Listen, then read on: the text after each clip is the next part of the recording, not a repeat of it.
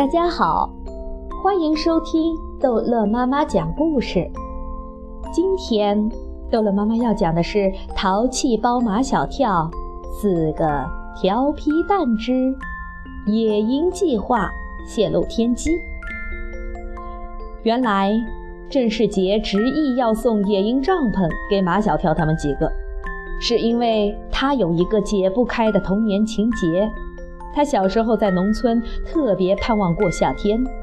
夏天来了，瓜地里的瓜也熟了，大人们就会在瓜地边搭起一个小瓜棚，人住进去，昼夜守着瓜地。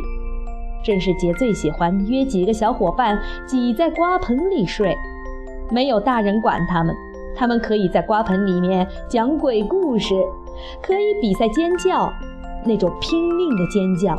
足以吓退一切想偷瓜的人。总之，和几个小伙伴在瓜棚里的那些回忆，是董事长郑世杰最快乐的童年时光。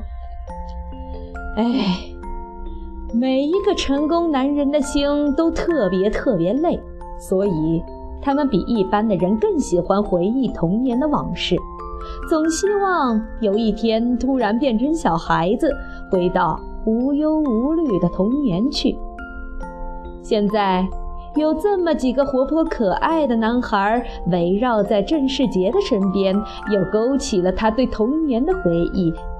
他想起了他的童年的小伙伴，想起了瓜地旁的小瓜棚，想起了……所以他一定要买一顶最好的野营帐篷送给他们。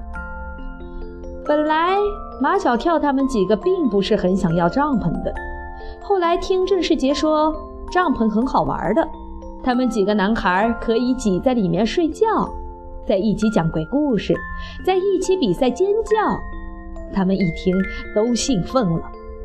他们几个从小就在一起玩，什么都玩过，就是没玩过挤在帐篷里睡觉。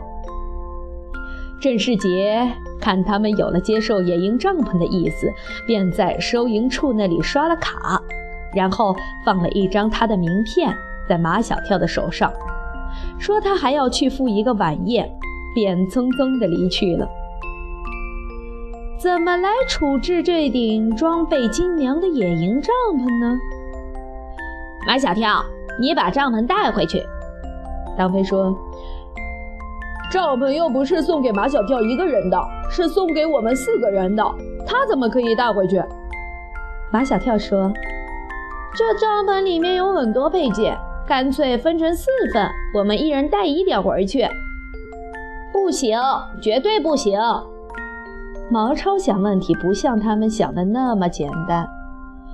如果我们要去野营，绝对不能让大人们知道，把这东西带回家去。不是不打自招吗？毛超毕竟是毛超，就是比他们几个多个心眼。那这帐篷怎么办？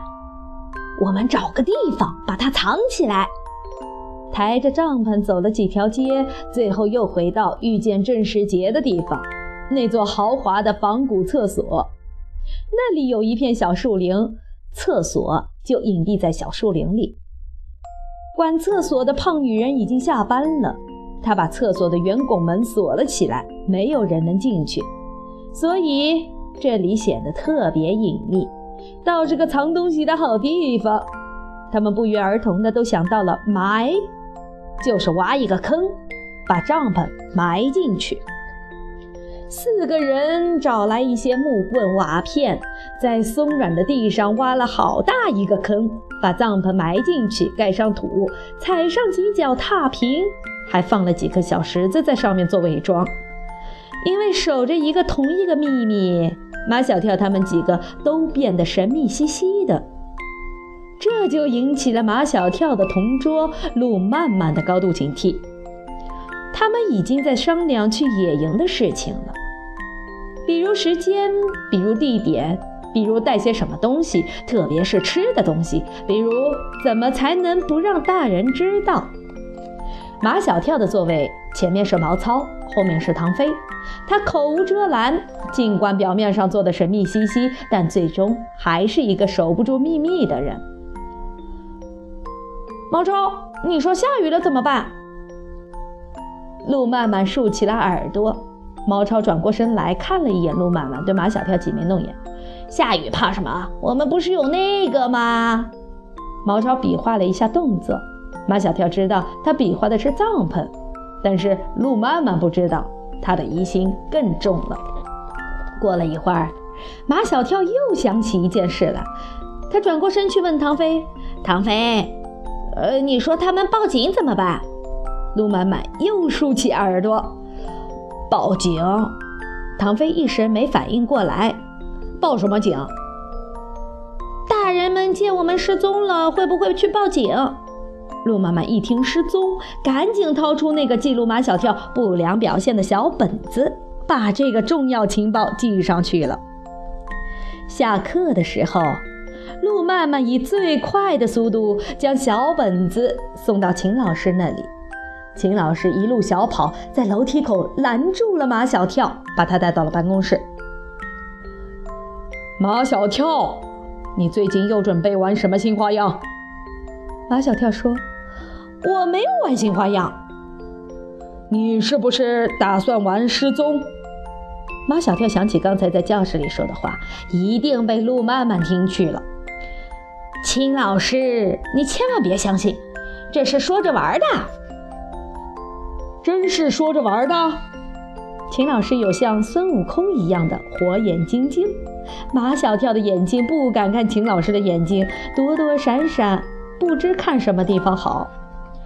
秦老师不再说什么，就盯着马小跳看。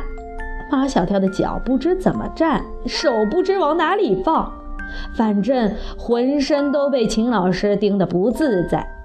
幸好上课铃响了，马小跳才回到教室里。马小跳走了以后，秦老师把马小跳刚才说的话又反反复复地想了好几遍，觉得马小跳要玩失踪可能性不是很大。但秦老师是个认真负责、极有经验的老教师，处事总是四平八稳的。他马上给马小跳的爸爸马天笑先生打了电话，这样他才可以放心。秦老师把马小跳叫到办公室去，并没有影响他们几个的野营计划。几乎每天，马小跳都会被秦老师叫到办公室去，所以他们已经习以为常，见怪不惊。如果哪一天秦老师没把马小跳叫到办公室里，那才怪了呢。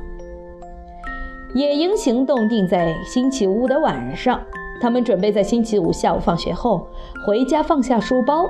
给家里大人留下一张纸条，然后带上吃的东西，带上出去过夜的东西，到仿古厕所那里汇合，挖出埋在小树林里的野营帐篷，然后乘地铁直奔城郊的绿野公园。总之，这次野营行动是计划的天衣无缝。好了。